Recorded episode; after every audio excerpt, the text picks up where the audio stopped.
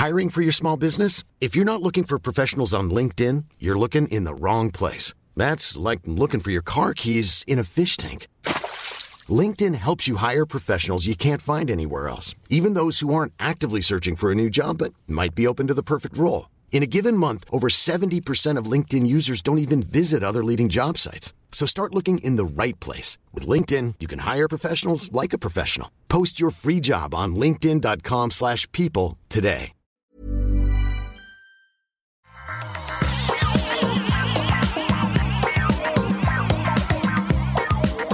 Bonjour à tous et bienvenue dans le Rendez-vous Tech, l'émission qui vous résume toute l'actu tech, internet et gadgets. Et si je vous parle très doucement aujourd'hui, c'est parce qu'on a commencé un petit peu plus tôt l'émission et que mon fils dort dans la chambre du juste à côté.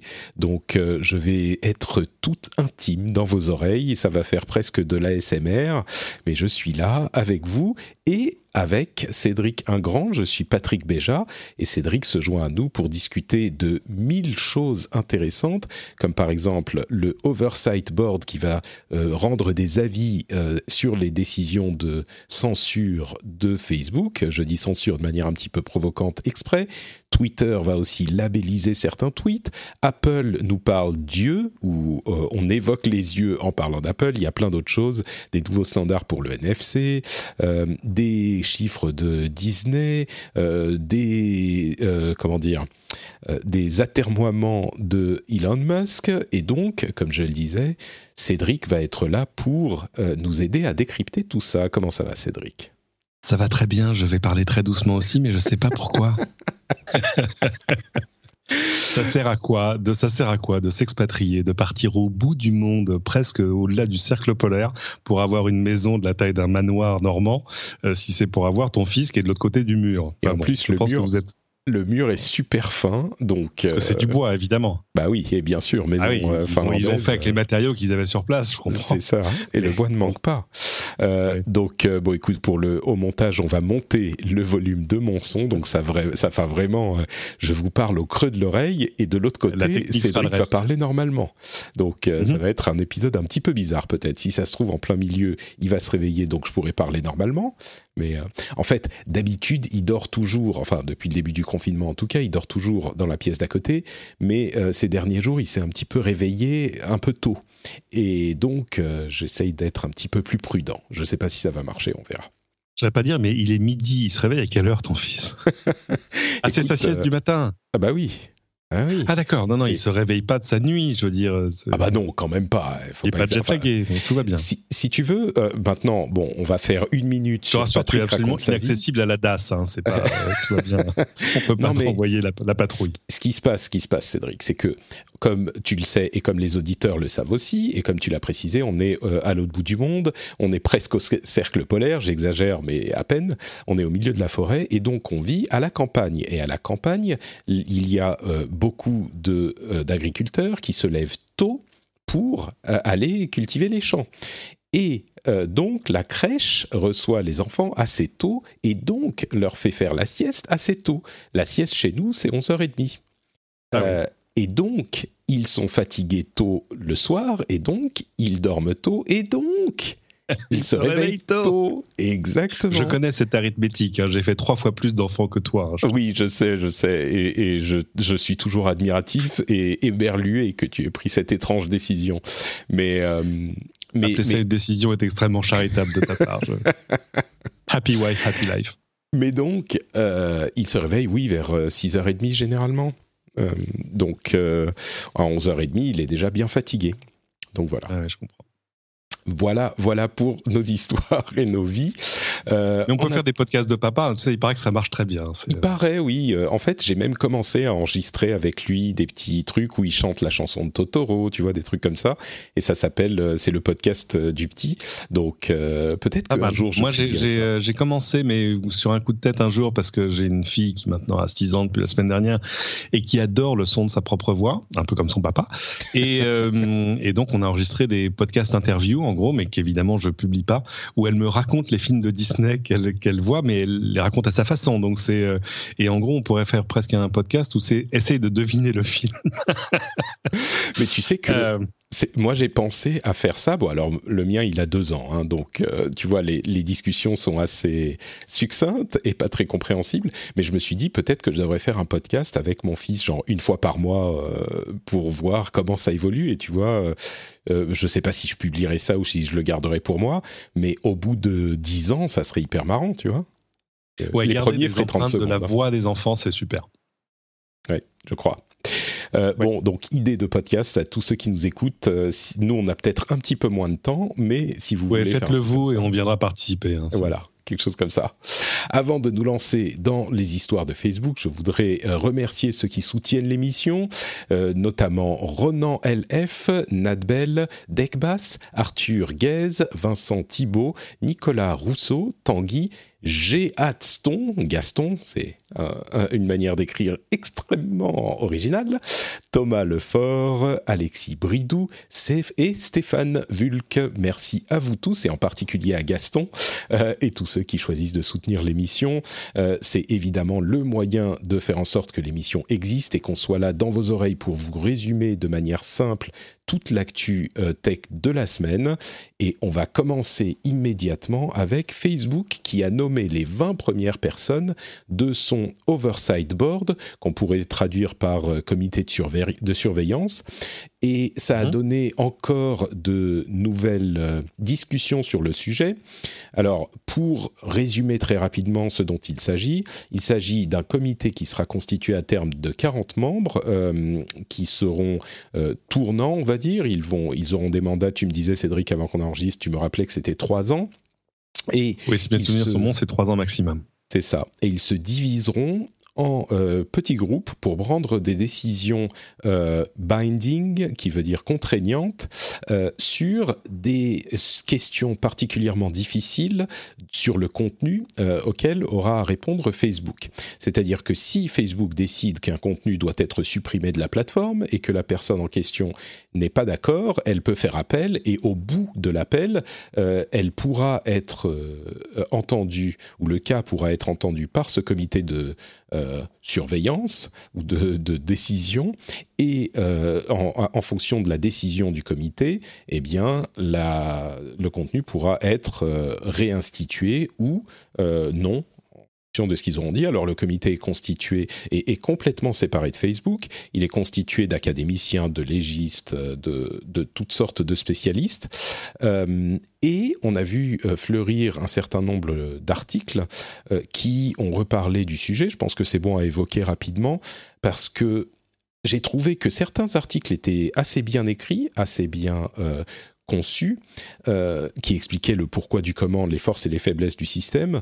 Euh, d'autres, par contre, je les ai trouvés un petit peu. C'est même pas une question d'être à charge, mais j'ai trouvé qu'ils étaient tombés à côté du problème parce que euh, il parlait de ce comité en disant que le comité n'allait pas résoudre des problèmes qui n'ont rien à voir avec la mission du comité et que donc Facebook est toujours cassé. Et je trouve que c'est un raisonnement qu'on trouve régulièrement euh, qu'on voit souvent dans ce genre de tribune ou dans ce genre de réflexion. Le comité a un rôle bien précis, euh, qu'on va pouvoir peut-être préciser en discutant, mais il résout un problème spécifique qu'à Facebook. Il n'est pas là pour résoudre tous les problèmes de Facebook, qui sont évidemment nombreux. Euh, mais donc, ça n'est qu'une étape dans la construction de ce comité. Cédric, est-ce qu'il y a quelque chose à dire? Est-ce qu'il y a quelque chose que ça t'inspire, là, cette étape-là? En fait, il faut le dire, c'est un conseil de surveillance auquel Facebook consent librement, c'est-à-dire que euh, on n'est pas dans une structure légale, c'est pas un tribunal. Euh, c'est juste que Zuckerberg a dit, euh, moi, je, je m'engage à suivre ce que ce que nous dira le, conseil de surveillance dans chacun des cas. Alors, on peut les évoquer parce qu'évidemment, il y a des il y a plein de questions qui se posent, c'est-à-dire que on voit bien, ils sont allés chercher des gens dans le monde entier et pas seulement dans l'hémisphère nord pour des questions qui vont avoir trait à tout ce qui est le traitement de la politique, qu'est-ce qui relève d'un message de haine euh, selon l'endroit où ça se passe, etc. Donc, euh, en tout cas, on, a on, dirait qu'ils ont l'intention de trouver des solutions. La vraie question qui se posait, c'était justement la gouvernance. Est-ce que c'est juste, euh, tu vois, un, groupe de gens qui se réunissent une fois de temps en temps chez Facebook au moment qu'on leur, qu'on leur donne ou qu'on leur donne pas? Bon, là, en tout cas, sur le papier, la gouvernance de ce conseil de surveillance, elle est faite proprement parce que c'est difficile de créer quelque chose et de, dire je n'ai pas de pouvoir dessus. Là, en l'occurrence, ce que Facebook a fait, c'est qu'ils ont euh, mis dans un trust fund, une sorte de, compte bancaire qu'ils ne détiennent plus, enfin qu'ils ne contrôlent plus, un, euh, je crois, 130 millions de dollars ce qui est pas mal, euh, pour donner des moyens justement au conseil en question, d'abord d'être payé. On ne sait pas combien ils sont payés. Moi, ça m'intéresse parce que je serais prêt à candidater. Et, euh, euh, et ils ont nommé, enfin avec, après avoir consulté des milliers de gens, etc., nommé les quatre les quatre premiers coprésidents du conseil de surveillance. C'est ces gens-là qui ont recruté les autres, ce qui, fait qu'ils arrivent aujourd'hui à 20 et qui peuvent potentiellement aller jusqu'à 40, ce qui, est, marqué dans les statuts. Mais comme tu le disais, ces gens-là sont là pour trois ans maximum. C'est-à-dire que dans trois ans, on pourra presque estimer que Facebook n'a plus de, même de lien euh, particulier avec, avec son conseil de surveillance. Ce qui garantit une sorte d'indépendance, parce qu'évidemment, s'il n'y a pas d'indépendance, ce truc ne sert absolument à rien. Alors, je comprends les contre-arguments qui disent oui, mais enfin ça, c'est Facebook qui essaye euh, de, s'acheter, euh, enfin de s'acheter une bonne conduite. Euh, ben, on verra en fait, bah, parce qu'on verra, on verra de quoi ils se saisissent et ce qu'ils en font. je dirais que c'est Facebook qui essaye de s'acheter une bonne conduite. C'est une manière un peu simple de dire une chose qui n'est pas fausse. C'est qu'effectivement, ils ont essayé par tous les moyens euh, d'implémenter une bonne conduite. Et le problème, c'est que comme on en parle souvent dans l'émission et les, les gens qui écoutent l'émission régulièrement le savent, euh, le problème de la bonne conduite de Facebook, c'est un petit peu la quadrature du cercle. C'est impossible à résoudre parce que quelle que soit la décision qu'ils vont prendre, quelqu'un ne va ne va pas être content. Et donc la grande question, c'est qui doit prendre la décision? Les tribunaux ne peuvent pas être saisis à chaque décision à prendre. Euh, donc cette euh, euh, problématique, enfin cette solution n'est pas crédible, n'est pas implémentable mhm. de manière réaliste, n'est pas réaliste, voilà, c'est le terme que je cherchais. Les hommes les hommes et femmes politiques et le public les exhortent à prendre des décisions, mais quand ils prennent des décisions, eux-mêmes, on leur reproche d'avoir pris une décision qui les arrange ou qui correspond à telle ou telle influence ou qui correspond à telle ou telle culture qui n'est pas adaptée aux autres, etc. Donc vraiment, c'est une, une quadrature du cercle. Exemple, on prend on, va, on peut prendre un exemple qui est celui de la, de la publicité politique aux États-Unis et de la publicité ciblée et de la publicité négative. C'est un truc très américain euh, qui existe. Euh, je connais pas d'autres exemples. Il y en a probablement, mais en tout cas euh, qui est forcément moins visible. Alors on se souvient de Cambridge Analytica. Enfin, c'est quand même tout ça qui nous a amené jusque là. Euh, c'est dur de leur donner une réponse. Alors Facebook, par exemple, sur cet exemple-là, sur la pub politique, dit bah oui, mais pour nous, ça fait partie de la liberté d'expression. Évidemment, c'est une sorte de jugement un peu commode parce que c'est aussi du business. Ça leur apporte aussi euh, pas mal d'argent. Regarde, par exemple, quand euh, Michael Bloomberg est candidat à l'investiture démocrate, bah, il dépense des centaines de millions, donc probablement des dizaines et des dizaines de millions sur Facebook. donc, donc voilà, l'idée, c'est d'arriver à déporter un peu ce genre de choses et à avoir une entité euh, qui, fait à la fois partie de Facebook, mais qui en est assez, assez extérieure pour être indépendante, qui va rendre des avis censés mettre tout le monde d'accord. Ça mettra jamais tout le monde d'accord, mais au moins le fait qu'ils soient, le fait de leur indépendance leur donnera plus de poids que juste, euh, tu vois, Sheryl Sandberg qui dit, bah nous on pense que c'est bien comme ça. Évidemment. Et, et, il faut insister sur le fait que cette solution, certes, elle n'est peut-être pas idéale, mais on n'en a pas d'autres, vraiment. Et, Facebook, ils se sont creusés la tête. Hein. Je crois qu'ils aimeraient bien avoir une autre solution simple. Mais vraiment, concrètement, si quelqu'un pense qu'on en a une autre et que je l'ai ratée, n'hésitez pas à venir me le dire sur le site, mais on n'en a vraiment juste pas d'autre à ce stade, d'après euh, mes estimations. Euh, et donc, au moins, au minimum, euh, quand ce comité dira, bah maintenant il faut faire ci ou ça, effectivement, comme tu le dis, tout le monde ne sera pas d'accord, mais au moins Facebook pourra dire, ah bah nous, eh, c'est pas nous qui avions décidé, c'est le comité. Et le comité, effectivement, il est, on, l'espère, enfin en tout cas c'est le but, il est assez respectable et indépendant pour qu'on puisse s'en prendre à lui plutôt qu'à Facebook. Donc c'est le but. Euh, c'est le but, voilà. Et évidemment, ça ne règle pas tous les problèmes de Facebook. Euh, comme je le disais, il y a des gens qui sont allés euh, critiquer le comité parce que Facebook avait toujours des problèmes. le premier d'entre eux étant le mode de fonctionnement de Facebook et l'algorithme. Ah oui, ça on est d'accord, mais c'est pas ça que. Bah, le, truc, c'est que ce, ce, conseil de surveillance, il arrive quand même sur le fond d'un Facebook qui est un espace potentiellement toxique, euh, avec à sa tête des gens qui ont une idée euh, très personnelle de l'éthique dans l'ensemble. Et ça, ça change pas.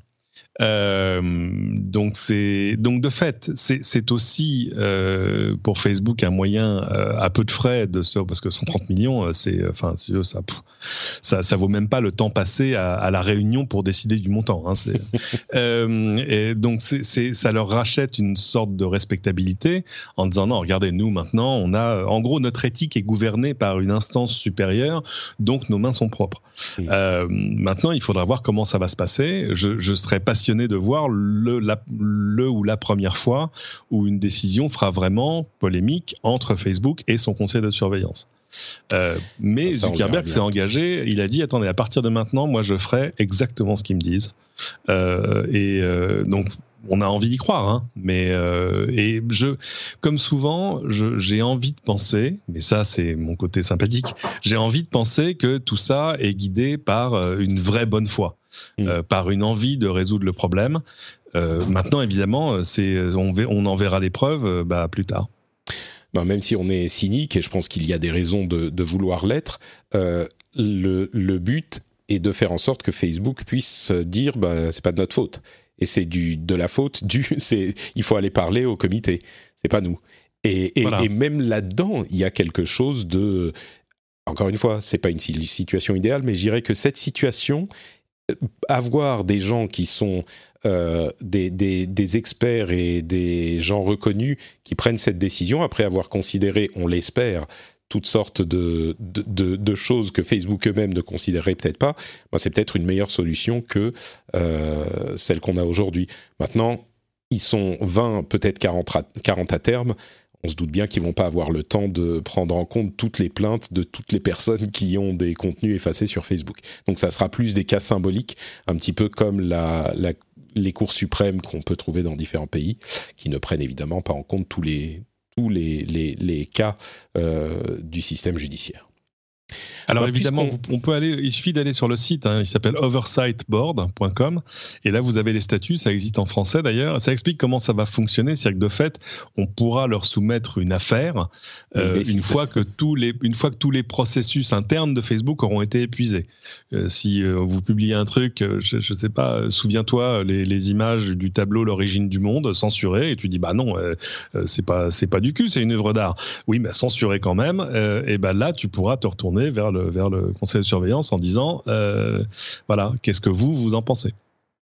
Euh, Évidemment, si Facebook dit finalement, euh, bah non, en fait, ça va, on peut le laisser. Et ça, c'est un autre problème d'ailleurs, effectivement, que, que le problème de le conseil de surveillance ne résout pas. C'est que si Facebook, ça, ça s'applique dans le cas où Facebook veut supprimer quelque chose. Dans le cas où Facebook veut le laisser, le conseil de surveillance ne peut pas être saisi, d'après ce que j'ai compris.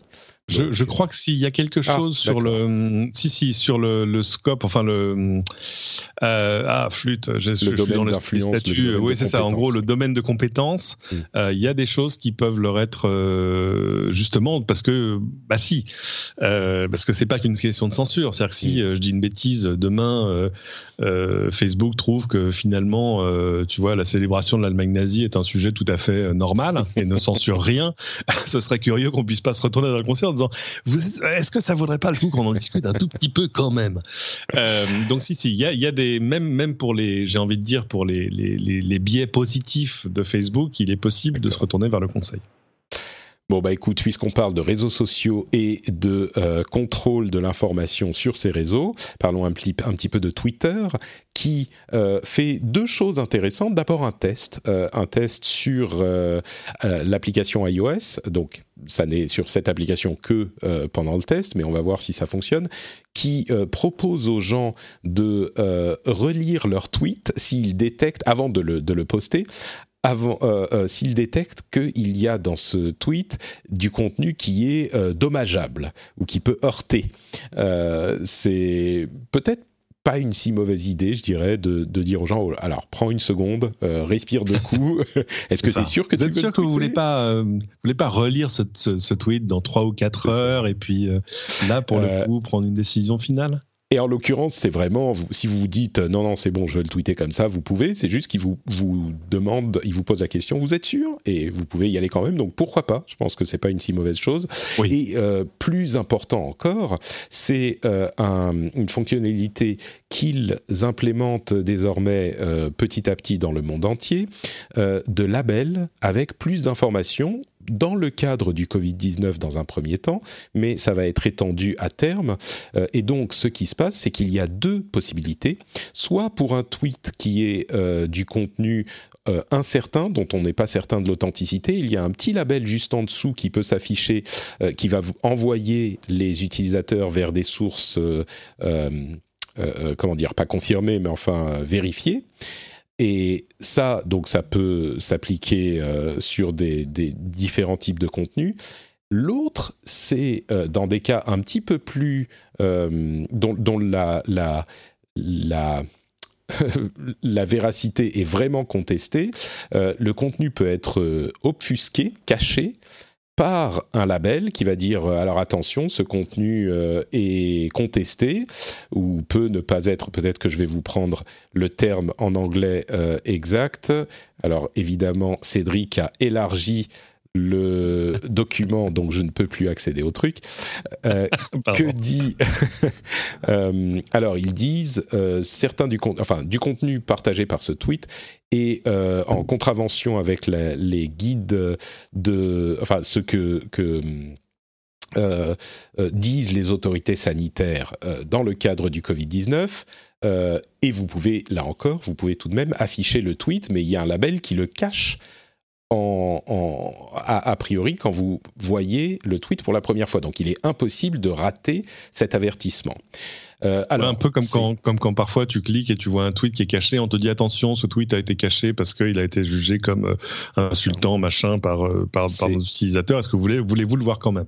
Et c'est, ça peut être le cas pour le tweet. C'est surtout pour des réponses que j'ai vu ça de temps en oui, temps. Absolument. Oui, oui, pour des réponses. Ouais, donc là c'est beaucoup plus visible et surtout, alors il y a deux éléments qui sont très importants, euh, c'est que d'une part euh, ça va affecter des tweets qui ont déjà été euh, postés par le passé, donc ça ça, ça, ça n'est pas que pour les tweets à partir de maintenant. Et puis surtout ils disent très clairement qu'ils vont utiliser cet outil pour les cas où ils ne veulent pas supprimer un contenu contesté. Et ce qu'on peut lire en sous-texte, c'est que euh, peut-être qu'ils pourront l'utiliser pour des tweets de personnalités publiques. On pense évidemment à Donald Trump, mais d'autres potentiellement. Euh, des personnalités publiques, des personnalités politiques, pour lesquelles ils estiment qu'il est difficile ou dommageable de supprimer le tweet. On ne va pas parler de cette question spécifique, mais ça existe. Euh, et, donc, il pourrait utiliser cette mesure un peu moindre, mais très forte quand même. Donc moi, ça me paraît être assez intéressant comme. Euh, oui, quand Donald Trump dit euh, il est temps de prendre les armes pour défendre la liberté de l'État de l'Illinois, forcément, n'importe qui d'autre qui écrirait ce genre de truc pourrait voir son tweet effacé, genre non, l'appel à la rébellion armée, non, c'est pas une bonne idée.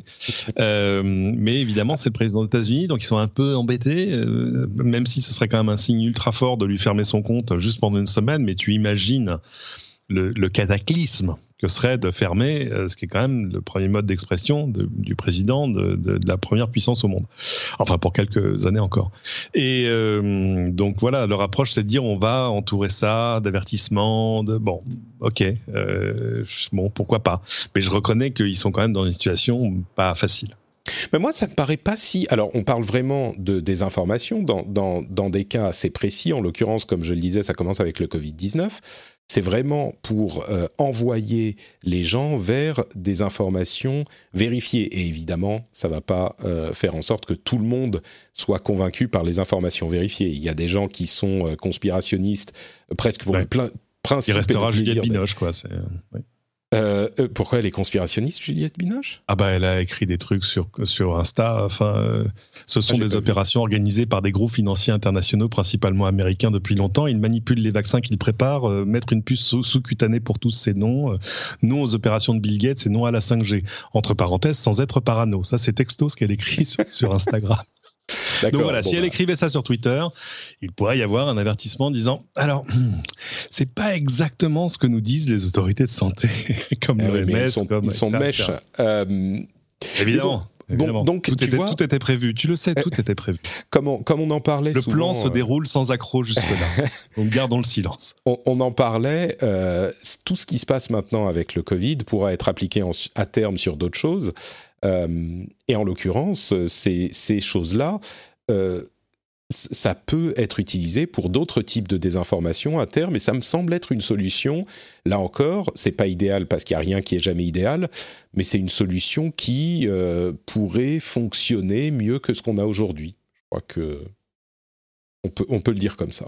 On, ne peut que les encourager à aller dans cette voie-là et arriver à qualifier un peu, même si eux aussi, ils vont finir par avoir un conseil de surveillance, tu vas voir, hmm. euh, pour arriver à trouver la bonne qualification, parce qu'on va leur dire, bah oui, mais non, mais euh, ceci est mon opinion et je la partage. Bon, euh, on, suivra ça évidemment. Euh, dernier sujet avant de prendre une toute petite pause. Euh, il y a eu une interview de Greg Josviak, dans Wired. Greg, Greg Josviak est le vice-président marketing produit chez Apple.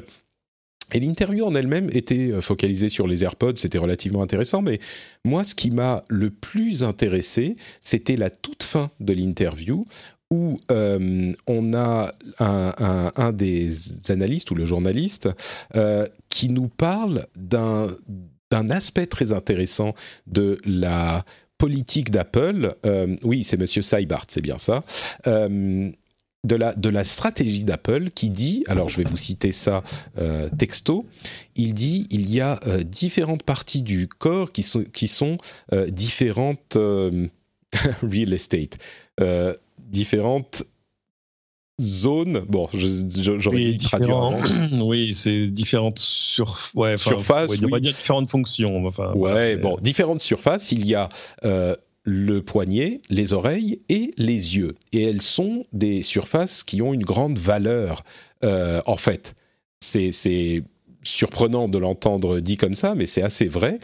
Et il dit, nous allons voir que Apple va assez vite arriver à quelque chose, à proposer quelque chose pour les yeux.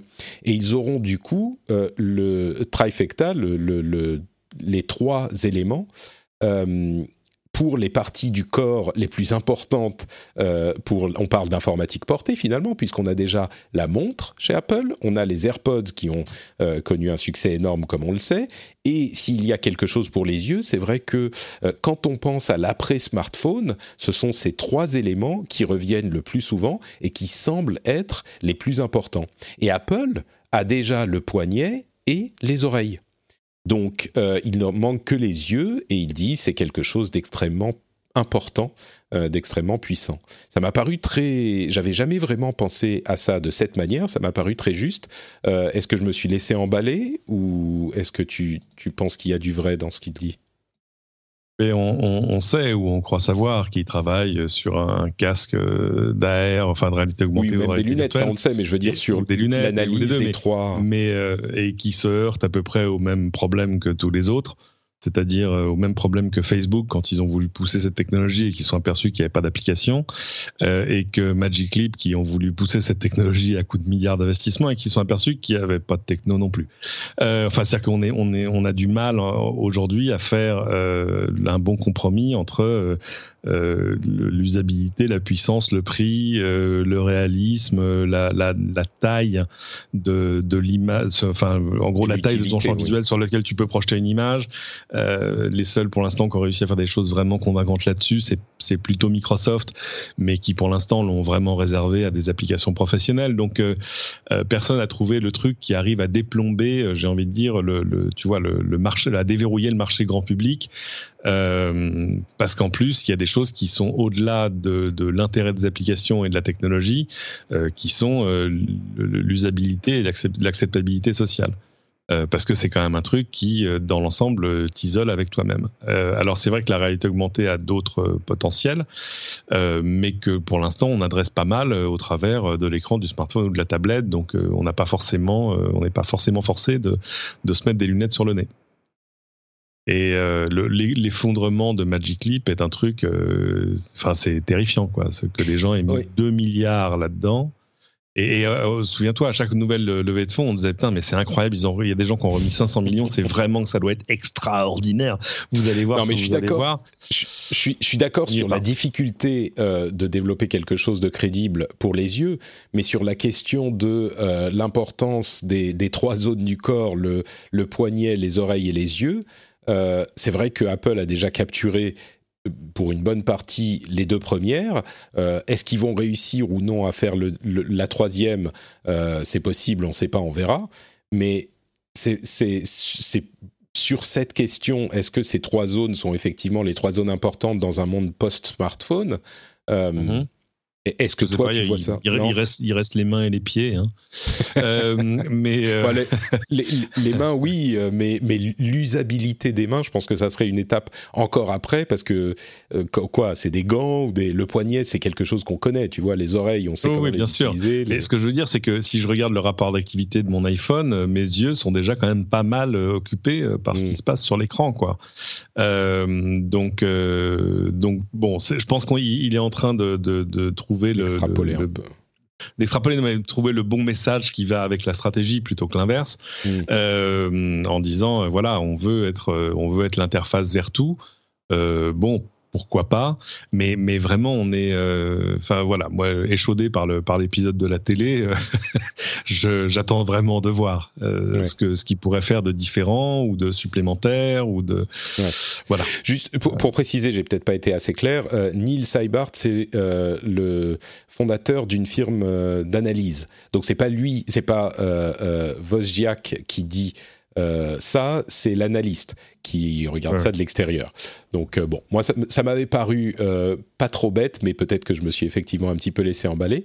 Euh, non mais on a, envie, on a envie d'y croire. C'est-à-dire qu'on a tellement envie d'être surpris par Apple qu'on est prêt. Tu vois, c'est un peu c'est un peu la chloroquine. Hein. C'est on a envie que ça marche. Hmm. ouais, moi je, t'avoue que c'est la fin de la comparaison. Hein. mais mais, mais mais voilà, c'est ça fait tellement longtemps qu'on n'a pas été profondément surpris. La dernière vraie enfin surprise est un bien grand mot, mais en tout cas, euh, bonne surprise et nouveauté. Il le dit, Josviak, hein, c'est le, c'est, les AirPods. les AirPods, ouais. Et même euh, il n'y croyait pas. Ça, euh... Hey, it's Danny Pellegrino from Everything Iconic. Ready to upgrade your style game without blowing your budget? Check out Quince. They've got all the good stuff, shirts and polos, activewear and fine leather goods, all at 50 to 80% less than other high-end brands. And the best part? They're all about safe, ethical, and responsible manufacturing. Get that luxury vibe without the luxury price tag. Hit up quince.com slash upgrade for free shipping and 365 day returns on your next order. That's quince.com slash upgrade. Hiring for your small business? If you're not looking for professionals on LinkedIn, you're looking in the wrong place. That's like looking for your car keys in a fish tank. LinkedIn helps you hire professionals you can't find anywhere else, even those who aren't actively searching for a new job but might be open to the perfect role. In a given month, over 70% of LinkedIn users don't even visit other leading job sites. So start looking in the right place. With LinkedIn, you can hire professionals like a professional. Post your free job on linkedin.com slash people today. Ouais, je t'avoue que les yeux, j'attends vraiment de voir euh, ces histoires de lunettes. J'y crois pas plus que ça, mais effectivement, ça serait intéressant de voir ce qu'ils pourraient faire s'ils ont euh, une stratégie long terme et qu'ils euh, réussissent à coordonner tout ça ensemble, ça serait intéressant, mais oui, c'est peut-être un petit peu spéculatif. Euh, j'attends, j'attends l'implant neuronal d'Elon Musk. on va en parler dans un moment d'Elon Musk. juste en conclusion sur Apple, on a des rumeurs sur les, les écouteurs over the ear, donc des écouteurs un peu plus gros que les AirPods justement, puisqu'on parle des AirPods, ça serait des AirPods Studio qui détecterait quand il y aurait, euh, quand il serait sur les oreilles ou sur les épaules, euh, de manière à ce qu'il euh, fasse pause quand on les met sur les épaules, on les sur le cou, et qu'on ne qu'il ne s'éteigne pas complètement. Donc c'est vraiment une, une, une un moyen intéressant de contrôler la machine. Il y a d'autres petites choses euh, qui seraient dans ces appareils qui devraient être euh, disponibles d'après les rumeurs d'ici la fin de l'année, je crois. C'est les AirPods Studio. Euh, donc c'est en gros un, un, vrai casque Apple. Euh, mhm. En ce moment, on va pas trop s'engager sur des questions de calendrier pour des raisons évidentes. C'est pour ça qu'on reste vague. Euh, les iPhone 12 auraient euh, des écrans 120 Hz, en tout cas dans leur version Pro, un zoom optique trois fois, et une autre news intéressante, en plus du fait que Apple a annoncé qu'ils feraient leur WWDC en virtuel le 22 juin. Bon, ça, on s'y attendait un petit peu, mais ça sera gratuit pour tous les développeurs. Euh, contrairement à la version physique qui coûtait assez cher, euh, c'est le euh, la, conférence de développeurs hein, d'Apple, dans laquelle ils annoncent souvent, généralement toujours chaque année leurs nouveaux produits. Mais l'autre chose qui m'a euh, interloqué, c'est que d'après Tom de, Krazit de Protocol, Apple est en train d'engager parmi les, les, plus grosses têtes du monde du développement cloud depuis quelques mois. Et ça serait pour renforcer évidemment leur infrastructure cloud qui est, on va dire, correcte aujourd'hui, mais pas euh, top niveau, comme elle devrait l'être pour une société de cette euh, taille.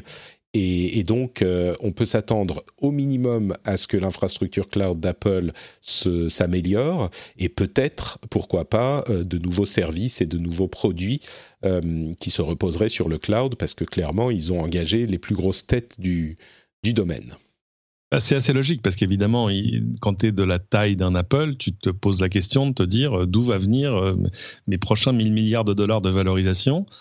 Euh, donc clairement, c'est pas des ordinateurs et c'est pas des smartphones parce que le marché a arrêté de croître depuis longtemps. Et évidemment, quand tu regardes leurs petits voisins, c'est-à-dire Google, Amazon et Microsoft, eux ont tous des infraclouds incroyables et avec surtout des produits et des services construits dessus et qu'ils vendent. Mm. et qui ne servent pas juste à leur infrastructure à eux. Donc euh, voilà, ils se retrouvent dans une situation où ils disent mais pourquoi est-ce que nous on n'est on pas on n'est pas plus con que les autres et on a on a largement autant voire plus de moyens. Donc pourquoi est-ce que nous non, nous non plus pourquoi est-ce que nous on le fait pas? Euh, Donc finalement c'est assez logique comme une nouvelle part de, de leur business. Tout à fait. Et puis eh ben, comme ça, Cloud fonctionnera mieux, donc c'est une bonne nouvelle. Pardon, ça serait pas plus mal, effectivement. Bon, maintenant, il fonctionne pas trop mal, on va dire. Depuis, euh, depuis 3-4 ans, ça va. C'est vrai. Euh, bah écoutez, on va faire une petite pause avant de parler NFC, Microsoft, euh, Oculus, Nintendo Switch, etc. On va faire une petite pause pour vous rappeler que les... Ah, alors, attendez, une seconde. Qu'est-ce que vous êtes en train de faire là? Là, tout de suite, maintenant, qu'est-ce que vous êtes en train de faire? Vous êtes en train de euh, faire votre euh, jogging? Est-ce que vous êtes en train de euh, faire le ménage? Est-ce que vous êtes en train peut-être, vous êtes dans les transports? Qu'est-ce quoi que vous soyez en train de faire Dites-vous là, posez-vous la question. Depuis combien de temps est-ce que j'écoute le rendez-vous tech? Six mois? Un an? Cinq ans? Combien de temps? Ça fait combien de temps que vous écoutez le rendez-vous tech? Est-ce que l'émission vous plaît? Si ça fait plus de six mois que vous l'écoutez, je vais partir du principe que vous n'êtes pas complètement maso et que, a priori, euh, vous l'aimez bien, cette émission. Donc, si vous l'écoutez depuis plus de six mois et que vous l'aimez bien, j'ai une autre question à vous poser. Euh, c'est est-ce que vous aimeriez euh, la soutenir? Si vous dites non, ok, peut-être que vous n'en avez pas les moyens, aucun souci. Mais si vous dites pourquoi pas, écoute, J'y avais jamais pensé. C'est vrai que j'avais pas pensé depuis combien de temps euh, j'écoute l'émission. J'avais, je suis toujours en train de faire euh, mon jogging ou dans les transports, donc je m'arrête jamais pour y penser. Mais là, Ouais, en posant la question, pourquoi pas? Eh ben dans ce cas, je vous encourage à aller sur patreon.com/slash rdvtech. Vous avez le lien dans les notes de l'émission. Vous pouvez le faire tout de suite. Euh, vous vous posez sur un banc, histoire de souffler un petit peu. Euh, vous êtes euh, dans un bus, et ben vous captez a priori, et donc vous pouvez aller sur le site web, vous inscrire en deux minutes. Vraiment, c'est hyper rapide. Vous contrôlez tout. Vous pouvez vous arrêter quand vous voulez, et vous avez accès à plein de bonus sympathiques qui vous plairont, euh, j'espère, euh, que vous n'êtes pas obligé d'utiliser, mais euh, auxquels vous pouvez avoir accès grâce à votre soutien. Et en plus, évidemment, vous aidez l'émission à être ce qu'elle est, à être indépendante, à être forte, à continuer à exister. Donc, si vous, alors, vous pouvez penser quand vous rentrez chez vous aussi, hein, c'est possible aussi avec le fameux Cling Patrick ou qu'est-ce qu'on avait dit, Chouche Patrick ou je prends de l'eau Patrick, je sais plus. Bref, toutes les occasions sont bonnes pour euh, penser à soutenir le rendez-vous tech. Donc euh, voilà, si vous écoutez l'émission depuis un moment et que vous l'appréciez, deux minutes, pourquoi pas? Pourquoi pas? Euh, la, question finale, en fait, c'est pourquoi pas? Ouais, demandez-vous, pourquoi pas. Et si vous vous, dites ouais bah, bah oui pourquoi pas patreon.com slash rdvtech. Merci à vous tous et surtout à tous ceux qui le font et qui permettent à l'émission d'exister. Je vous aime très fort crois que mon fils dort encore donc je vais continuer à parler euh, je me suis un petit peu emballé là donc je vais me, rebaisser le, le son de ma voix pour parler de NFC c'est un truc tellement excitant, le NFC. Nearfield Communication, le NFC Forum, a dévoilé une nouvelle spécification euh, qui permet de charger avec une puissance de 1 watt des différents appareils. Alors, vous allez me dire, un watt, c'est pas grand-chose, et vous n'avez pas tort, mais ça peut permettre de charger des, appareils plus petits, euh, des appareils d'informatique portée, des, euh, des, écouteurs, euh, des, smartphones, des, pardon, des smartwatches, ce genre de choses. Et la raison pour laquelle j'en parle, c'est que on a bien lu l'article avec Cédric, et on n'a pas réussi vraiment à déterminer si ça nécessite de nouveaux du nouveau matériel ou si c'est possible avec votre matériel existant. Alors quoi qu'il en soit, c'est une proposition, donc ça ne sera pas implémenté avant un certain temps, mais si ça permet euh, de, de, charger avec le matériel existant, euh, bah, c'est quand même euh, assez cool de se dire que n'importe quel appareil équipé de NFC pourrait, avec l'implémentation logicielle du protocole, euh, commencer à charger des petits appareils. C'est moins onéreux et ça demande moins de travail que le protocole et le standard Qi, mais ça pourrait être un pas de plus vers le monde sans fil qu'on nous promet depuis un certain temps. Je suis d'accord, c'est, ce sera vraiment nice to have. Et puis le fait qu'on démarre tout de suite avec un, avec un standard est quand même une, bonne nouvelle. Moi, je suis quand même assez clairement dans le camp de. Euh, ils définissent une norme, donc c'est pas pour tout de suite. D'ailleurs, je pense que l'article le dit à la fin en disant pop, pop, pop, pop, pop. Voilà. Euh, donc je pense qu'il y a quand même des choses à réarchitecturer, même s'ils le font sur une architecture matérielle qui est assez simple, parce qu'il faut une seule, une seule antenne NFC, pas plusieurs. Bref, euh, ils, ont, ils ont simplifié les choses, mais je pense pas que ce soit malheureusement pour tout de suite. Microsoft et Intel ont, euh, fait un, dévoilé une méthode assez intéressante pour détecter les malwares, alors les, virus, les logiciels qui vous pourrissent la vie sur votre ordinateur. C'est vraiment une approche intéressante. Euh, écoutez plutôt. Ils écrivent le logiciel, le programme, en image. C'est-à-dire qu'ils prennent le code qui est constitué de bits, donc 0 ou 1, euh, et pour chaque bit 0, ils mettent un pixel noir, et pour chaque bit 1, ils mettent un pixel blanc. Ça fait une sorte de carte blanche et noire du logiciel. Ils réduisent la taille, parce que ça fait des, des images très très très grandes, mais ils réduisent la taille, et ils font de l'analyse et du deep learning dessus, et ils ont montré à leur algorithme plein de euh, logiciels de malware pour lui apprendre à les reconnaître, mais vraiment reconnaître euh, visuellement, reconnaître l'image, à quoi ça ressemble euh, visuellement un malware. Et après ça, ils ont fait des tests et ils ont vu que en faisant cette opération, l'algorithme réussissait à reconnaître 99% des malware rien qu'en regardant l'image euh, de, du logiciel. C'est surprenant, intéressant, c'est même assez fascinant, je trouve, parce que on pourrait se dire, euh, c'est tellement aléatoire les, les bits, lesquels sont 1 euh, ou 0. Comment est-ce que un logiciel de ce alors oui ensuite il va y avoir des patterns des, des motifs qui vont se former c'est clairement ce qui se passe mais c'est quelque chose de complètement magique pour moi c'est évidemment, je comprends la méthode, mais ça veut dire qu'on peut imprimer en quelque sorte le code du logiciel en euh, nuages blancs et noirs et gris. Et au final, euh, l'algorithme réussit à le euh, reconnaître. Je trouve ça magique. Tu as été déconnecté et reconnecté, Cédric? Tu es toujours là? Je, passais par le VPN de, la maison qui m'emploie et j'avais oublié de le déconnecter. écoute, c'était pas, ça fonctionnait donc. Euh, ça fonctionnait très bien. J'étais étonné, mais on va pas charger de VPN pour, pour faire plaisir. Ouais, donc voilà cette méthode de Microsoft et Intel que j'ai trouvé assez magique moi.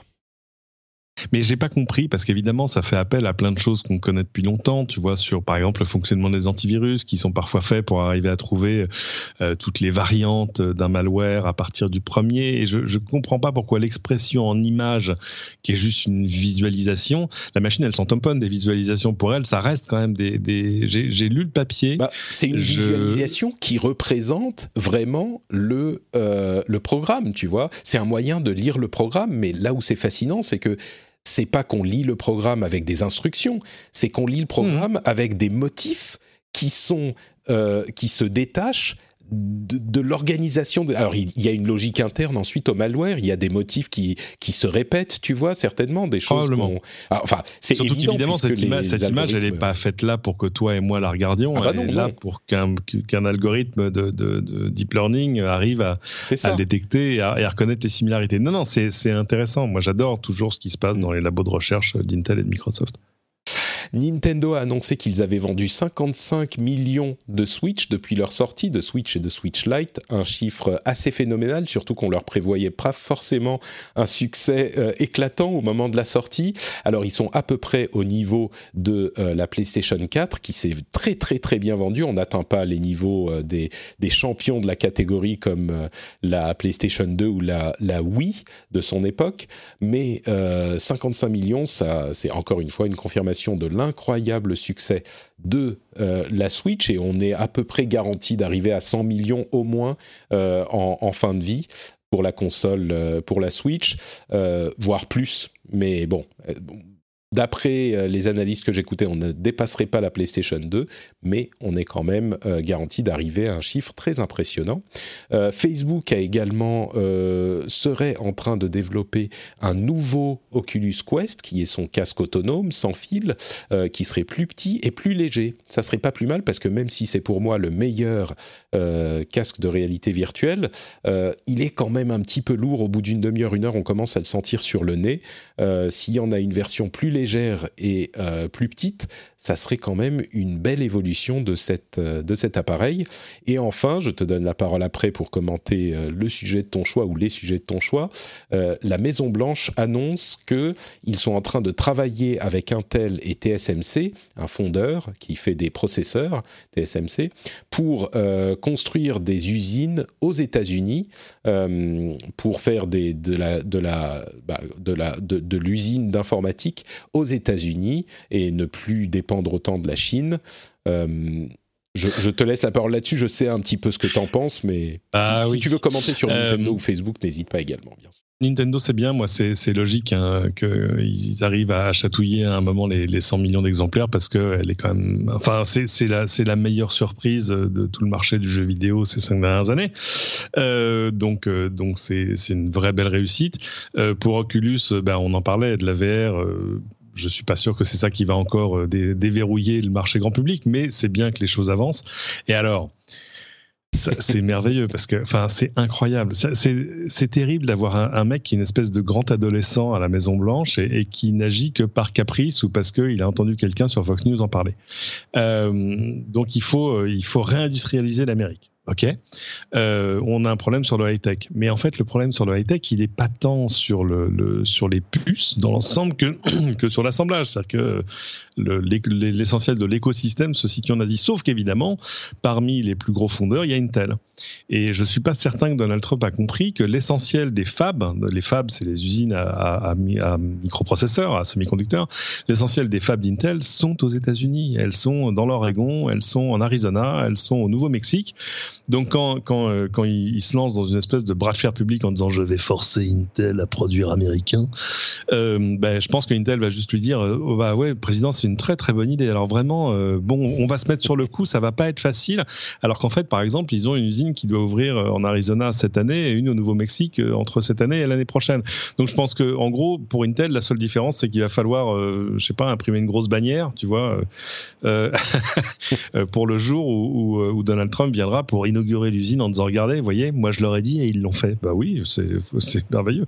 C'est un, peu comme c'est un peu comme demander à un chien de se lécher les couilles. Tu vois ce que je veux dire? Il le fera que tu lui demandes ou que tu lui demandes pas. Donc de toute façon, au moins si tu lui as demandé, tu peux dire regarde, il est vraiment obéissant. Euh, donc euh, c'est exactement ce qui était arrivé avec Apple quand euh, Bush, pardon, quand Trump avait dit à Apple, il faut que vous reproduisiez en Amérique. Il pensait probablement aux iPhones et Apple a dit ben, c'est une très bonne idée. regardez, on va vous emmener visiter une nouvelle usine, nouvelle, oui oui oui à Austin, oui, qui est là où en fait ils assemblent les Mac Pro. Ça existait avant et Trump a pu arriver en disant regardez, grâce à moi nous, nous réindustrialisons l'Amérique. Alors pour TSMC c'est un peu plus compliqué parce que TSMC, le T de TSMC, ça veut dire Taïwan. Euh, TSMC, c'est cet énorme fondeur, c'est la plus grosse boîte à 100 milliards de dollars dont vous avez jamais entendu parler. Euh, eux, pour l'instant, euh, que je sache, ils n'ont pas de fab en Amérique du Nord. Et pourquoi en aurait-ils Parce que justement, eux, ils sont plus proches de cet écosystème de l'électronique au sens large qu'est l'Asie du Sud-Est. donc voilà, mais c'est pas grave. Trump se, contentera d'une demi-victoire avec un Intel, avec qui il pourra aller bras dessus bras dessous. Donc voilà, fin de l'épisode. Il pourra passer à un autre dossier. Bon, euh, Spotify est en train d'essayer de passer à un autre dossier également en euh, implémentant visiblement des podcasts vidéo dans son app. Alors, euh, de podcast vidéo à en fait c'est YouTube, il n'y a qu'un pas et il semblerait qu'ils soient en train de débaucher des stars de YouTube justement. Ça serait logique. Hein. Spotify a attaqué la vidéo de manière, pardon, a attaqué les podcasts de manière très très agressive ces dernières années et évidemment, euh, qu'est-ce qui est encore plus, a encore plus de succès que les podcasts audio? Eh ben, c'est la vidéo. Et la vidéo, bah oui, c'est forcément YouTube. On dit podcast vidéo euh, dans l'article de The Verge. Je crois que concrètement, ça serait de la vidéo parce qu'on le sait, la vidéo est euh, beaucoup plus simple à regarder en live streaming qu'en téléchargement, même si rien n'est exclu. Hein. Les podcasts vidéo, il y en a encore quelques-uns euh, qui existent. On salue au passage les amis du studio Renegade. Mais oui, donc c'est, c'est, ça serait pas si surprenant que ça que Spotify s'essaye à la vidéo. On voit que Twitch d'ailleurs est également en train, d'après certaines sources, de chercher à se lancer dans le contenu scripté. Euh, pardon, non scripté, mais enfin qui n'est pas du streaming de jeux vidéo. On parle de euh, trucs en, live interactif qui touchent au sport, à la musique, etc. Donc euh, bon, la vidéo, nouvelle Eldorado. Est-ce que l'un d'entre eux pourra concurrencer YouTube? Quand je dis nouvelle Eldorado, ça va être, c'est pas gagné du tout. Mais euh, moi, je suis, je suis un peu embêté par ça parce que c'est pas c'est pas quelque chose de très lisible. C'était très lisible, si tu veux, de, et, prévisible presque de la part de Spotify de dire voilà, on est euh, très très fort sur. En gros, on est on est euh, les maîtres de l'audio. donc voilà, on a la musique et maintenant on a les podcasts. Le truc logique après ça, ce serait de s'attaquer, par exemple, à la radio en live. Hmm. et de dire voilà, nous sommes le, le centre du monde de l'audio tout à coup rajouter de la vidéo, c'est un peu comme s'il rajoutait, euh, c'est un peu comme s'il disait, bah, on va être aussi Steam, tu vois ce que je veux dire.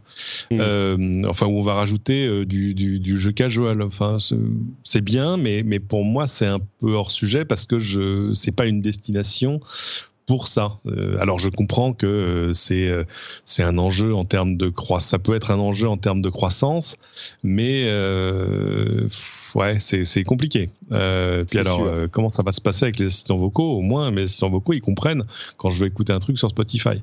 À partir du moment où tu auras la version audio et la version vidéo, ils vont peut-être patauger un peu en disant oui vous voulez regarder sur quel écran? Non je veux juste la musique s'il te plaît. Ah, donc donc voilà la version audio. Ouais. On, verra, mais je pense qu'ils vont avoir, et ça va leur prendre beaucoup de temps et beaucoup d'investissement pour arriver à, dépasser cette équivalence dans l'esprit des gens de Spotify, c'est de l'audio. C'est vrai, je comprends ce que tu veux dire. En même temps, comme tu le dis aussi, c'est pas surprenant de les voir euh, s'intéresser à la vidéo. Bon, c'est encore l'état de test, mais s'ils commencent à déboucher des gens de YouTube, euh, c'est peut-être un test euh, auquel ils croient. Disney serait arrivé à plus de 50 millions d'abonnés avec Disney ⁇ Ils étaient à 33 euh, millions en mars, euh, donc 54 millions en mai, et ils avaient fait des prédictions assez prudentes, on va dire. Euh, ils avaient prévu 60 à 90 millions d'utilisateurs d'ici la fin 2024. alors c'est on va dire que peut-être qu'ils sont un petit peu prudents, mais en même temps, enfin pour la fin 2020, 2024, en même temps, c'est assez euh, sage de leur part parce qu'on se rend bien compte que même s'ils sont Disney et qu'ils arrivent avec des énormes bottes euh, dans le marché du streaming, eh ben il y a des gens qui sont déjà en place et puis ils sont Disney, ils ne sont entre guillemets que Disney. Ils n'ont pas énormément de contenu original à proposer encore, donc euh, ça peut expliquer un petit peu leur prudence. Mais du coup, 54 millions, euh, toi qui connais un petit peu les médias, c'est au niveau mondial, en tout cas dans les pays dans lesquels ils sont présents, euh, ça a l'air d'être une performance. Tu disais c'est énorme. Extraordinaire. C'est extraordinaire. Mais c'est il faut, il faut se souvenir. Oui, c'est ça, c'est Disney. Donc évidemment, ils partent pas de rien comme un comme un Netflix au, au, début quand ils ont voulu faire du streaming à côté de la location de DVD. mais mais ça reste, euh, enfin, en, termes de rythme d'acquisition et de croissance, c'est extraordinaire. Il y a, il y a de fait probablement que Disney qui pouvait faire un truc pareil parce que c'est un c'est euh, une marque internationale parce que et puis parce que justement tiens on parlait de tu vois de brouiller le message pour Spotify. Euh, si je te dis Disney tu sais exactement ce que tu vas avoir. C'est quand même extraordinaire il n'y a pas de, tu vois, si je te dis, tiens, euh, il y a euh, le nouvel, euh, je sais pas, HBO Go, tu vas dire, ouais, alors ah oui, il y aura ça et ça, mais est-ce qu'il y aura ça? Là, tu te poses pas de questions. bon, tu t'en poses un peu quand tu es français parce qu'il y a des choses que tu n'as pas parce que, parce que la chronologie des médias et ça devient compliqué parce que vu qu'il n'y a plus de films qui sortent en salle et que la chronologie part à partir du premier jour de l'exploitation en salle, ça veut dire que dans deux ou trois ans, on va avoir des gros, gros problèmes d'un gros creux dans le, dans le pipeline. ils ont déjà, ce qui va arriver déjà donné des exceptions. ouais. Oui, je pense que ça va se régler comme ça. Mais, euh, mais la Disney, t'imagines, ça veut dire que là où ils prévoyaient d'être, tu le disais, entre 60 et 90 millions d'abonnés en 2024, ça veut dire qu'en fait, ils vont taper, euh, ils, sont euh, en route pour taper 100 millions d'abonnés d'ici, je sais pas, peut-être la fin de l'année prochaine, voire même avant. Donc, donc c'est extraordinaire pour eux. Alors, c'est ce qui est merveilleux, c'est que, ça arrive. qui a, qui a fait ça? Le confinement leur a donné évidemment un très gros coup de boost. Moi, pour euh, m'être abonné au premier jour, euh, c'est euh, bah, c'est exactement ce que tu crois que ça va être. Donc c'est un côté, en plus, c'est tellement dans la culture de Disney, c'est-à-dire que tu découvres un truc et tu dis bah oui, c'est exactement ce que je pensais que ça allait être. Donc c'est encore plus rassurant et rassurant, c'est un des, une des marques de fabrique de Disney. C'est-à-dire mm. qu'il n'y a pas de Ah, tiens, il y a ça, ça, ça m'ennuie. Tu vois ce que je veux dire? Euh, Et euh, je sais que quand mes enfants euh, sont sur Disney, qui est l'un des rares trucs que je les laisse explorer seuls, euh, bah, je sais que j'aurai pas de, de soucis et qu'ils seront absolument heureux et qu'en plus ils comprennent, ils ont compris l'arborescence du truc. Mais alors en, trois, c'est terrifiant. Euh, c'est remarquablement fait, ça fonctionne bien. L'infrastructure a suivi, ce qui est quand même exceptionnel. Il doit avoir des coûts d'infra en ce moment absolument dément parce que leur infrastructure leur appartient pas. Mais euh, non, non, belle réussite. Alors surtout, ça arrive à un espèce de moment clé, qui est un euh, Bob Iger, qui a été le patron depuis, je sais pas, plus de 10 ans, plus de 15 ans, euh, part, enfin annoncé je vais partir, je reste jusqu'à la nomination de machin. Du coup, il reste enfin jusqu'à plus en plein formé. Et, évidemment, le confinement n'est pas qu'une bonne affaire pour eux, parce qu'on rappelle que pendant ce temps-là, évidemment, euh, les cinémas, c'est mort, tout ce qui est présentiel est mort, les parcs, je ne te raconte pas à quel point c'est mort. Euh, donc, tout à coup, la part de Disney Plus dans les comptes de Disney, le petit Disney Plus qui vient d'arriver, est devenu absolument énorme.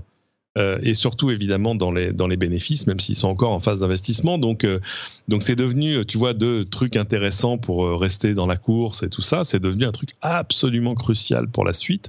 Ça veut dire qu'ils vont peut-être même faire des œuvres, des vrais, qui sortiront d'abord. Ah. Et, et, là, tout à coup, mais c'est bien parce que ça drivera encore. T'imagines si, même si je te fais juste aller un petit Frozen 3 là, et qui sort directement sur Disney+. Comme ils le font couramment, hein, ils font plein de suites qui sont euh, direct ou vidéo. Euh, ben, euh, là encore, ça te fait 5 millions d'abonnés en plus. Et, vu ce qu'ils ont sous la main en termes de bibliothèque, de licence et de contenu, c'est extraordinaire. On est à peu près d'accord sur ce point. moi, j'attends la sortie en Finlande. En fait, j'ai failli m'abonner en France, mais je me suis dit justement en chronologie des médias, en Finlande, elle est peut-être un petit peu moins contraignante, donc je vais abonne-toi aux Pays-Bas. Euh, non, mais le problème, c'est je veux le truc euh, local, tu vois. Je vais pas me mettre en VPN tout le temps non plus. Et ah oui. Et puis, et puis euh, ensuite, le problème, c'est qu'en Finlande, je vais peut-être avoir, tu vois, le suédois, le finlandais et l'anglais, mais je veux avoir le français aussi. Et donc, est-ce que je vais devoir, parce que c'est, ça marche comme ça, en tout cas sur Netflix, il n'y a pas forcément le français sur Netflix. Enfin, ça dépend des services. Bref, Hmm. j'ai des, des vrais problèmes internationaux, moi. Euh, Je, je vais aller vérifier pour toi. hein. merci, c'est gentil. Tu me diras s'il y a tout- toutes les langues euh, sur, euh, mais je pense pas, parce que peut-être qu'il y a toutes les langues européennes. Euh, parlons un peu de ton ami Elon Musk, qui Ah, a mon- des soucis, des soucis avec le comté de Alameda.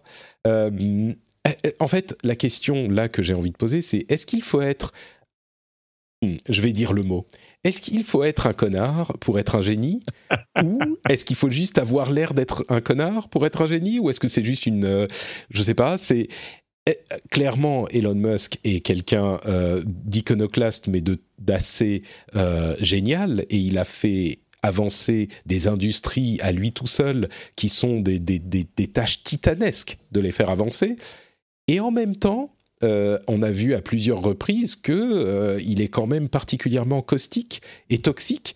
La dernière euh, histoire en date, c'est que l'État de Californie a des règles de confinement relativement strictes qui nécessitent que les industries non essentielles restent fermées. Ça n'a pas plu à Elon Musk, qui a dit qu'il allait euh, attaquer en justice le comté de Alabama dans, lequel est située son usine Tesla. Euh, il a dit qu'il les attaquer en justice, il a fait la chose, il a lancé la- le procès, il a menacé de se relocaliser euh, dans le Nevada ou ailleurs, ou au Texas.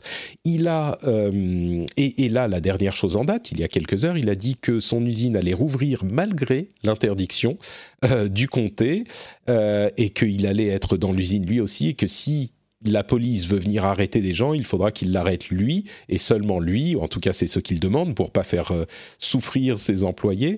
Euh, alors il y a un petit peu de bémol à mettre parce que d'après euh, Musk, la Californie aurait approuvé le- la réouverture des usines, euh, dont la sienne, mais Oui, euh, la débat, personne en fait, hein. responsable dans le comté spécifiquement d'Alabama a dit que Tesla n'avait pas le droit de rouvrir et du coup il se sent ciblé et les autres sociétés de fabrication, enfin les autres sociétés de l'industrie automobile, les autres usines ont le droit de rouvrir mais pas la sienne. Bon, euh, il n'y a aucun doute que sur Twitter, c'est fait de manière euh, un petit peu agressive. Je suis pas sûr de savoir quoi en penser. Cédric, que dois-je en penser? Je, je sais pas. Moi, j'ai été surpris hein, parce qu'il y a, il y a aussi un, un vieux fond euh, chez Elon Musk de euh, comment on dit, tu sais, les libertarians. euh, de, c'est pas, chez nous, on appelle ça, oui, enfin, mais des, Disons que c'est chez nous, on les assimile, aux anarchistes, mais ça n'a Ouais, rien, à- ça n'a rien voir. C'est-à-dire qu'il y a, voilà. Bah, c'est un courant politique particulièrement présent aux États-Unis qui veulent réduire l'intervention de l'État au, au strict, strict, strict minimum, c'est-à-dire quasiment rien. Et si possible, à rien. Alors, je pense pas Voilà. que ce soit sa ligne politique. Par contre, il a quand même été très, très, très embêté euh, par le confinement. Donc, je pense qu'ils ont réorganisé les usines, etc. Et de fait, là où ils pensaient, parce que le gouverneur de Californie avait dit oui, oui, bien sûr, euh, toutes, toutes ces usines sont, euh, sont importantes pour l'économie de, l'État et du pays. Donc, euh, il faut qu'elles rouvrent dès qu'elles sont prêtes. Et toutes les autres ont rouvert. Et là, il y a un mec du comté, parce que le comté, c'est c'est même pas le département, hein, c'est euh, le, le canton qui dit bah non. Et là, évidemment, là, il a pété une durite en disant euh, allez vous faire foutre, je rouvre et si euh, si vous envoyez la police, je serai là, vous aurez qu'à m'arrêter. Voilà. Euh, Ouais, donc, euh, expliquer comme ça, c'est quand même beaucoup plus cohérent parce que quand on suit euh, Elon Musk sur Twitter, euh, c'est pas aussi comment dire. Oui, t'as pas le backstory et le t'as pas le t'as pas le contexte de de, même- de sa colère, mais on a on a senti la colère là hein, quand même. hein. Ah bah c'est plus que, que, la souvent, colère. il a un humour un peu froid, etc. Même Mm. souvent assez rigolo. Et parfois, j'a- j'avoue, je comprends pas toujours les références. Euh, mais euh, mais là, on le sentait euh, fâché tout rouge, quoi. Parce qu'évidemment, en plus, lui, il a des, des trucs à tenir. Alors tout le monde dit, euh, ouais, mais c'est parce que tu vois, par exemple, euh, euh, l'argent que Tesla va le payer euh, dépend de sa performance au, au travers des, des X trimestres, etc. Mm. Donc évidemment, là, tout ce qui se passe aujourd'hui, euh, l'arrêt des usines est pas une bonne nouvelle pour lui en termes d'argent, mais mais je pense qu'on a compris depuis le début que c'est pas forcément que l'argent qui le fait avancer. C'est-à-dire que si ça lui rapporte euh, 50 milliards plutôt que 20, ça change pas grand-chose, sauf pour les choses dans lesquelles ils pourraient investir à côté, parce qu'on n'oublie jamais que Tesla n'est que le moteur qui va permettre de faire démarrer, enfin, d'envoyer SpaceX sur Mars, si on comprend la, philosophie du, projet. Euh, donc, donc voilà. Mais clairement, là, il était fâché tout rouge. Apparemment, aux dernières nouvelles, ils n'ont pas encore envoyé la police. Et puis on va conclure avec euh, un petit point app de traçage, comme on le fait désormais ah. depuis euh, depuis quelques semaines. Alors on va pas parler de Stop Covid, du Stop Covid français, mais euh, allez voir un petit peu ce qui se passe ailleurs, ce qui est toujours un bon moyen de comprendre la manière dont fonctionnent les choses, d'avoir des exemples d'autres personnes qui ont testé d'autres choses. en Angleterre, je vous disais la semaine dernière qu'ils ont choisi la même technologie que nous en France avec un, truc, une, technique, on va dire, qui ne fonctionnait pas avec le système d'Apple et Google, euh, il semblerait qu'ils euh, soient en train de développer une autre app en parallèle euh, qui fonctionne avec le système d'Apple et Google pour le cas où, ce qui fait un petit peu couillon, mais qui franchement n'est pas forcément la pire des décisions. comme ça, ils pourront être agiles dans le, le, le l'utilisation s'ils en ont besoin. Euh, et puis en Islande, ils ont mis en place une application de traçage qui utilise le GPS. Donc là, c'est carrément euh, un truc très précis et ils se sont pas autant embarrassés que nous avec les questions de vie privée. Alors bon, ensuite, euh, cette, ce débat pourrait être, on pourrait l'avoir, mais il serait différent. Mais ils l'ont implémenté. ils l'ont implémenté dès le mois d'avril, début avril, et ils ont un taux d'adoption qui est de 38%. Euh, qui est le taux d'adoption le plus élevé dans le monde. Donc on a vraiment un euh, test, un cas euh, à tester qui est intéressant. donc 38%, déjà c'est pas énorme, mais c'est le plus élevé dans le monde. Eh bien, d'après la personne... Avec un bémol quand même, hein. l'Islande, ils sont combien? Ils sont 300 000 oui, 360 000, quelque chose comme ça. Non, bien hmm. sûr, mais, mais il n'empêche. Euh, c'est, à vrai dire, j'irai jusqu'à dire que c'est un, un, un, bémol dans le mauvais sens pour nous, parce que s'ils ils sont une population aussi faible et contrôlée et qu'ils n'arrivent à atteindre que 38% euh, ça veut dire que ça sera plus difficile si on est plus, je crois. C'est des populations plus disparates, plus, tu vois, ils sont, ils sont civilisés et disciplinés en Finlande. Et, malgré ça, ils sont arrivés qu'à, ouais. Mmh. Et ils sont arrivés qu'à 38%. Donc, bon. Ah, ah. Et alors, le, euh, le, dernier euh, point et le plus important, c'est que d'après la personne qui est responsable, euh, Monsieur Palmason, qui est responsable, c'est Yestur Palmason, je crois, Hein, J'essaye la prononciation islandaise qui est sans doute différente. Si toi, t'arrives pas à le prononcer, moi, j'arriverai pas. euh, et donc, ce, ce, monsieur qui est responsable des services de, de, qui, de police qui, euh, qui, qui euh, comment dire, qui ont implémenté tous les efforts de euh, traçage, euh, il a dit son estimation, c'est que a priori, ça n'a pas vraiment été très utile cette app de contact, de traçage de contact, dans leur stratégie ah. de, de, de comment dire, de, de, surveillance de l'épidémie. alors, ils mhm. ont très peu de, de gens qui sont contaminés. Donc c'est peut-être des conditions un petit peu différentes, on est d'accord. Euh, ils ont très très peu de gens et pour lui, euh, la chose la plus importante, c'est de surveiller avec le traçage manuel, passer des coups de fil, euh, poser les questions aux gens et que dans son esprit, l'application n'a pas rendu beaucoup de services. Donc euh, voilà, c'est ensuite on en fait là, là où elle en rendrait peut-être euh, chez nous avec euh, avec évidemment tous les bémols qu'on peut y apporter. Mais on avait dit qu'on ferait pas d'ASMR, je t'en fais un peu quand même. Écoute, écoute. Là, on t'entend Qu'est-ce que c'est Oui, oui. Ça, c'est le dernier. Ça, c'est le dernier clou dans le cercueil de Stop Covid. Euh, euh, parce que ce truc ne, peut pas sortir. Enfin, ça Il y a tellement. On, en, parlait la semaine dernière. Oui, on a fait le topo dessus. Voilà, il y a, tellement d'obstacles à arriver à passer avant même de se draper euh, dans. dans tu vois, je, serai souverain. Oui, bah, tu seras souverain, mais tout seul. Hein, c'est pas grave.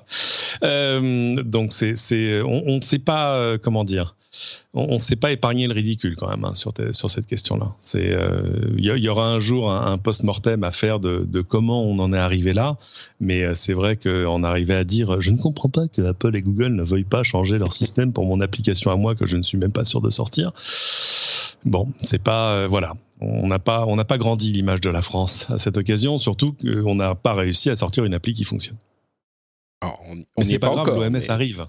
Alors justement, l'OMS euh, a effectivement annoncé euh, le lancement d'une application Covid-19 qui est essentiellement prévue euh, pour l'information euh, des populations qui n'ont pas forcément accès à l'information, dont les gouvernements ne peuvent pas mettre en place des systèmes euh, euh, suffisamment solides pour ce genre de choses.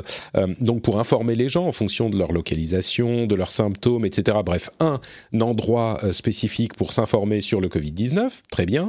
Et ils sont en train de considérer la possibilité d'implémenter également euh, une fonction de traçage. Ils sont pas encore, ils n'ont pas encore pris la décision, mais peut-être qu'ils le feront. Euh, L'app serait évidemment en open source avec le code sur GitHub, etc., etc. Donc toutes les bonnes pratiques. Euh, et si c'est le cas, peut-être que euh, ça résoudrait le problème des décisions, on va dire, des décisions locales. Alors est-ce que ça voudrait dire que tout le monde se mettrait à installer l'application de l'OMS plutôt que Covid-19 C'est de toute façon pas gagné. Je, ne pense pas qu'on arrivera de toute façon à une sorte de quorum sur euh, c'est bon, 70% de la population l'a installé, parce que de toute façon à un moment on va buter, mais on a déjà discuté sur euh, ne serait-ce que le parc installé de smartphones éligibles à ce genre de choses. Enfin, et puis après la volonté des gens, et puis euh, il bah, suffit d'un bout de méfiance pour que ça se fasse pas. Mais je vous rappelle que pendant ce temps-là, on a quand même implémenté un système de traçage. Alors là, pour le coup, artisanal, manuel, un truc de sabotier de la Creuse, euh, mais qui a toutes les chances de fonctionner, mais qui du bah, coup forcément euh, met vos données euh, dans les mains de plein de gens. Alors que là, tout ce qu'on avait fait jusque-là était quand même bien, bien plus. c'est même pas respectueux, c'est-à-dire qu'il y avait des garanties en termes de non-circulation de vos données personnelles qui étaient, qui étaient intéressantes en tout cas à explorer.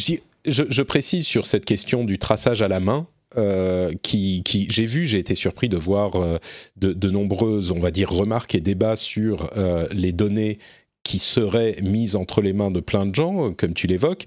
D'une part, c'est quand même le système qui est recommandé par tous ceux qui savent ce qu'ils font. Oui, les sûr. pays d'Asie, l'expérience islandaise, là, nous le montre également. Et ensuite, c'est effectivement des données médicales, mais enfin, qui sont utilisées à des fins médicales. Ensuite, peut-être qu'elles seront détournées, Dieu sait. Mais euh, c'est comme dire, enfin, je sais pas, il faut pas mettre de feu rouge sur la route parce que ça oblige les gens à s'arrêter, tu vois. C'est un peu, euh, bah oui, évidemment, on a besoin de savoir qui est malade pour savoir qui est malade. C'est ce, genre de choses. Euh, le système, c'est quand même juste dire, on a quelqu'un, on pense qu'il est malade, on teste, ah, il est malade, on lui demande où il vit, avec qui et qui il a croisé, et on va voir pour savoir qui d'autre peut être malade. Voir à leur tour si elles sont malades et leur demander de se confiner. C'est pas, c'est vrai que c'est pas le bout du monde. Alors on dit oui, mais le secret médical, machin. Non, mais c'est oui, mais c'est surtout, c'est pas le bout du monde, c'est surtout que, à, moins de. Enfin, si on veut savoir qui est malade, il faut savoir qui est malade. Tu vois, c'est il y a un moment tu peux pas. Tu arriver à circonscrire le problème. Je propose qu'on nomme un conseil de surveillance pour savoir ce qu'il faut qu'on fasse ou pas. Mais, mais, euh, mais voilà. Alors après, on dit oui, le secret médical. Oui, mais enfin, le secret médical, je suis désolé, mais euh, la secrétaire euh, de, de, de, de ton bureau de l'assurance la, maladie, elle a aussi accès à tes feuilles de maladie et à travers les numéros de cotation d'actes que tu, que tu, que as fait, que as fait en à l'hôpital, elle peut avoir une idée assez précise, surtout en voyant les ordonnances, de ce pourquoi tu y étais. Donc euh, voilà, et c'est pas un personnel médical, mais ils sont quand même euh, soumis au, secret professionnel là pour le coup. Donc ces garde-fous là, ils existent déjà. Euh, si, la, si la solution c'est de ne rien faire, alors ne faisons rien. Mais alors après, il faudra pas se plaindre du fait qu'on n'a rien fait. Je pense qu'on a énoncé deux vérités absolument inaliénables en cette Ils sont de l'ordre de la palissade, donc vraiment on n'a pas beaucoup de mérite, mais je, crois que au moins c'est dit si, on ne fait rien, faudra pas se plaindre qu'on n'a rien fait. Et euh, pour savoir qui est malade, il faut savoir qui est malade. On vous remercie de nous avoir écoutés et on vous donne rendez-vous dans une semaine euh, pour un nouvel épisode du Rendez-vous Tech plein de vérités euh, absolument indispensables. Quand même, avant de se quitter, je demande à Cédric de nous dire où on peut le retrouver et notamment en podcast ces temps-ci. Oui, bah oui, bien sûr, parce que je fais le podcast quotidien de LCI qui s'appelle On déconfine l'info euh, sur toutes les bonnes plateformes comme toi. Apple, Spotify, toutes vos plateformes de podcast, euh, Overcast et les autres. Euh, et euh, alors, je, ça durera le temps que ça durera parce que je vous cache pas qu'un podcast quotidien, c'est un boulot de chien. Je sais pas qui est l'abruti qui a eu cette idée, mais je crois que c'est moi, donc je garderai un silence, voilà, un peu honteux. mais c'est, en tout cas, c'est intéressant à faire et on est à un moment d'actualité où, voilà, on voulait trouver une, un autre rythme de, d'explication de, l'info. Donc jusque là, ça marche, ça marche vraiment bien. Puis évidemment euh, sur, Twitter, euh, Cédric. Magnifique, merci Cédric. Pour ma part, c'est Note Patrick sur Twitter, Facebook et Instagram. N'oubliez pas Instagram, euh, ça peut vous donner des, des belles images de ma forêt finlandaise hein, euh, si vous êtes, euh, si vous en avez besoin. Et puis bien sûr, FrenchSpin.fr pour venir commenter ce qu'on a dit. Vous êtes toujours nombreux à venir dire ce que vous pensez, dire ce que vous avez apprécié ou pas apprécié dans nos commentaires et nos analyses. Donc toujours de manière respectueuse, c'est toujours sympathique. si vous êtes patriote, n'hésitez et que vous avez accès au Slack, n'hésitez pas à venir sur le Slack aussi pour en discuter. Il y a un petit groupe fort sympathique lui aussi euh, qui en discute régulièrement et qui se tient au courant et qui échange des avis. Et si vous voulez devenir patriote, eh bien, comme je le disais, si vous appréciez l'émission, si vous l'écoutez depuis un petit moment, pourquoi pas? Pourquoi pas? Moi, je dis pourquoi pas. Donc, euh, si vous aussi vous dites, bah pourquoi pas, hein, euh, c'est bon marché, ça fait énormément plaisir, ça fonctionne super bien, c'est hyper simple, ça prend deux minutes. Patreon.com/slash rdvtech. Merci à vous tous et on vous donne rendez-vous dans une semaine. Pourquoi pas?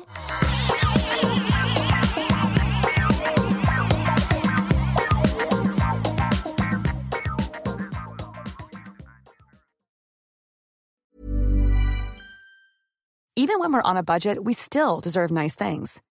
Quince is a place to scoop up stunning high-end goods for 50 to 80% less than similar brands. They have buttery soft cashmere sweaters starting at $50, luxurious Italian leather bags, and so much more. Plus, Quince only works with factories that use safe, ethical, and responsible manufacturing. Get the high-end goods you'll love without the high price tag with Quince. Go to quince.com/style for free shipping and 365-day returns.